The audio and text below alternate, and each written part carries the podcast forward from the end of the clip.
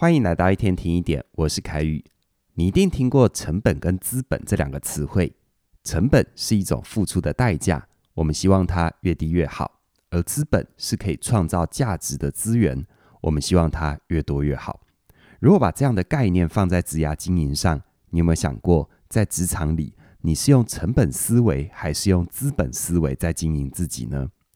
今天呢，我想用一个案例来跟你分享职场上的成本思维跟资本思维。我有一个学员哦，是升学补习班的授课老师，他跟我分享了一个他在补习班印象非常深刻的同事。他的那位同事在补习班的职位是导师，工作简单来说就是处理班务，让台上的授课老师能够专心在教学，把课上好，上精彩。这样子才能吸引更多学生来报名。一般来说，导师的具体工作内容有：上课之前帮忙点名、发讲义、检查作业、打电话联络没有到班的学生；开始上课之后，要抽空进教室巡逻，查看有没有上课不专心、睡觉或玩手机的同学，叮咛他们要专心。放学后呢，还要把考试不及格的学生留下来。确认他们都订正完错误，才能够放他们回家。这样的工作，老实说，并没有什么难度。任何一个大学生只要态度好，愿意学，到职一到两个月都能够上手。而这工作的优点就是内容单纯，没有太多的不确定性和压力。如果你想要感受青春的气息，也喜欢和国高中生互动，这算是一个不错的工作。而它的缺点就是门槛低。几乎是你愿意做就做得来，所以上升发展空间也比较有限。大部分的人做了三五年都还是导师，只是每个月薪水多了几千块。而我学员的那位同事，他却完全打破了这种薪水和升迁的天花板。他是怎么做到的呢？同样是导师啊，除了刚才说的那些工作事项之外，他还会主动的做很多补习班没有要求他做。但是对于招生留班有帮助的事情，比如说，他会主动关心每个学生的学习状况，而且收集整理学生在学习上面遇到的问题，再把这些问题交给授课老师，让老师参考，可以调整或补充教学内容。你要知道，在大型补习班，一个班级的学生动辄是几百人，这种额外对学生关心所产生的工作量。其实是很大的哦，但这还没完。在段考前的一两周，他也会主动的询问不同学校的学生，他们考试的进度有什么章节或概念补习班没有教到，再把这些资讯传达给授课老师，以确保每间学校的学生考试的重点都落在补习班的射程范围。到了学期末，准备报名下一学期的课程的时候，他会打电话关心没有继续报名的学生，看有没有办法让他们回心转意，再多留下几个学生。如果学生真的确定不报名了，他也会把不报名的理由分类整理，再交给补习班的班主任，让补习班有足够的资讯为新年度的课程做调整，为招生做准备。他就这样做了三年，从导师升级成为总导师。负责带领补习班所有年级的导师，而过了两年，补习班成立新的分校，他被派到新的分校担任主任。分校主任是什么概念？相当于就是分公司经理的职位。同样的起始点，同样的工作，做了五年，绝大多数的导师都还是导师啊。但为什么这位朋友却从导师变成分校主任呢？这里面的关键就是成本思维和资本思维的差别。你在工作的时候，你把自己定位成为成本，还是把自己定位成为资本呢？成本和资本的差别就在于，成本是一种付出去的资源，对公司来说，在不影响获利的状况底下，成本一定是越低越好。而资本是可以创造价值的资源，是可以累积、可以升值的。对公司来说，在一般的情况底下，资本当然是多一点会更好。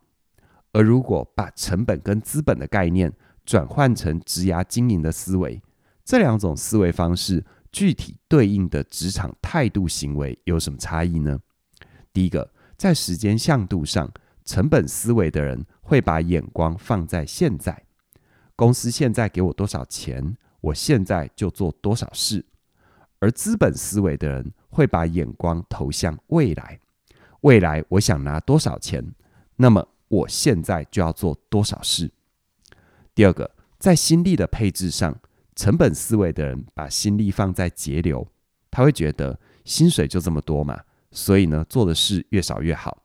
因为付出的成本比较少，投资报酬率才会高，所以呢，多做就是吃亏，是对自己的消耗。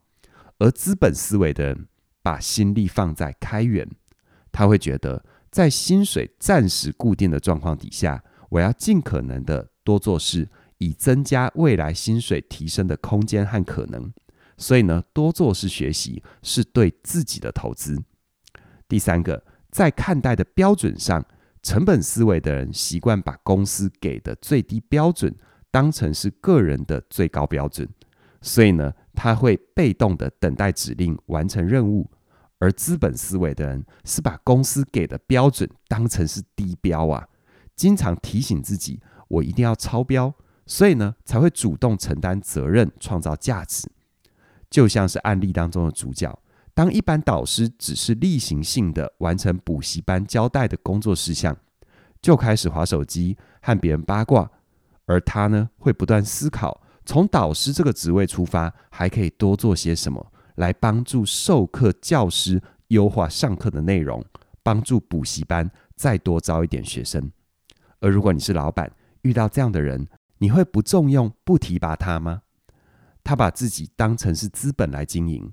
无论他的老板懂不懂得珍惜，时间一拉长，他为自己的人生创造的复利效果，绝对是值得而且划算的。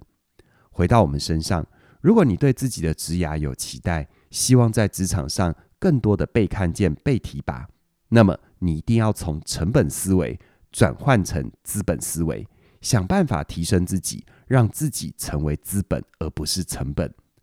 除了为公司创造价值之外，更重要的就是，你同时也在累积自己的职业品牌，为自己造势，以争取未来更大的舞台。而在我的线上课程《全方位职涯思维》里，我就分享了，当你处在被领导的阶段的时候，所需要具备的思维跟策略，我称它为支持策略。而其中一个具体的执行方向，就是如何透过自己在职场上的功能，建立影响力。这里我谈到了两个重点，一个是专注在工作的自我提升，累积不受制于老板的资本；而另外一个是培养创造结果的能力。这两个恰巧都是今天案例主角的做法。说到这里，也许会有人反驳：这种思维没有用啊！在职场里有能力、愿意多做事的人，老板只会想方设法压榨你，榨干你的价值啦。的确，我承认在职场里。多少都会遇到这种不懂得惜才爱才、珍惜你的老板，所以呢，我在课程里也会教你如何识别一个老板值不值得跟。还有，如果你真的遇到不 OK 的老板或上司，短时间之内又走不了人，那要怎么样运用尾声策略来应对进退？所以呢，这门课为什么叫全方位职涯思维？因为你在职场上很有可能遇到的情境。我都全方位的帮你考量到了，而且替你分析拆解。也许今年二零二三大环境的景气不是很理想，但这也是我们最好的磨练机会。把马步蹲好，等到景气复苏，你就能够带着满身的资本，为自己寻得好的出路。而如果没有遇到好的伯乐，你也可以一反手成为自己的老板，让过去的投资兑现成更具体的价值。诚心的邀请你加入全方位职涯思维。还有个好消息要跟你分享，从即日起一直到二月十六号，在这段时间里加入全方位职涯思维和时间驾训班，你都可以享受九折的优惠，而两门课程合购九折之后再打九折哦。植牙需要累积，让时间成为你的朋友。